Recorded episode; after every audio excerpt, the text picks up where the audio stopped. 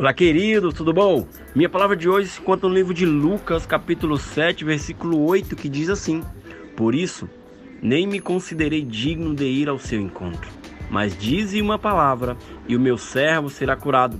Pois eu também sou homem sujeito à autoridade e com soldados sob o meu comando. Digo a um: vá, e ele vai, e a outro: venha, e ele vem. Diga ao meu servo: faça isto, e ele faz.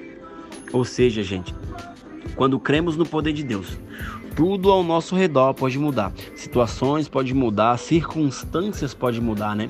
O centurião, ele demonstrou um tipo de fé, uma fé capaz de fazer tremer o pior dos demônios e de impactar o crente mais fervoroso, o crente mais fiel. Ou seja, ele mostrou a fé como ela deve ser, uma fé inabalável. Na maioria das vezes, gente, temos medo de exercer essa fé, de colocar em prática. Nós cristãos somos impactados e desafiados pelo exemplo do centurião.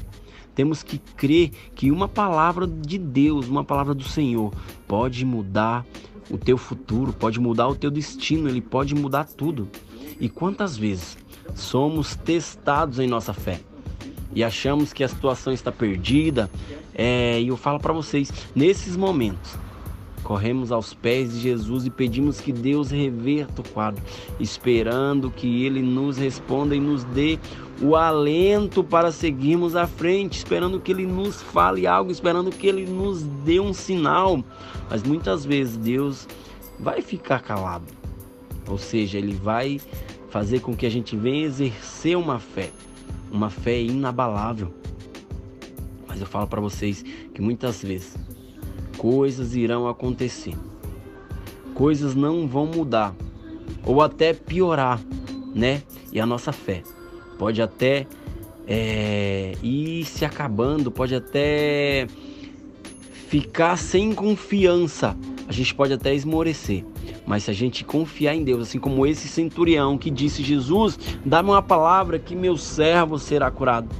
Ou seja, muitas vezes nós se esquecemos com facilidade da palavra de Deus né? E a palavra de Deus muitas vezes é dita ao nosso favor. Aquela mesma palavra que quando choramos e nos alegramos ao ouvir, né? Muitas vezes é uma palavra que vem de consolo, uma palavra que vem para testar e para reavivar a nossa fé.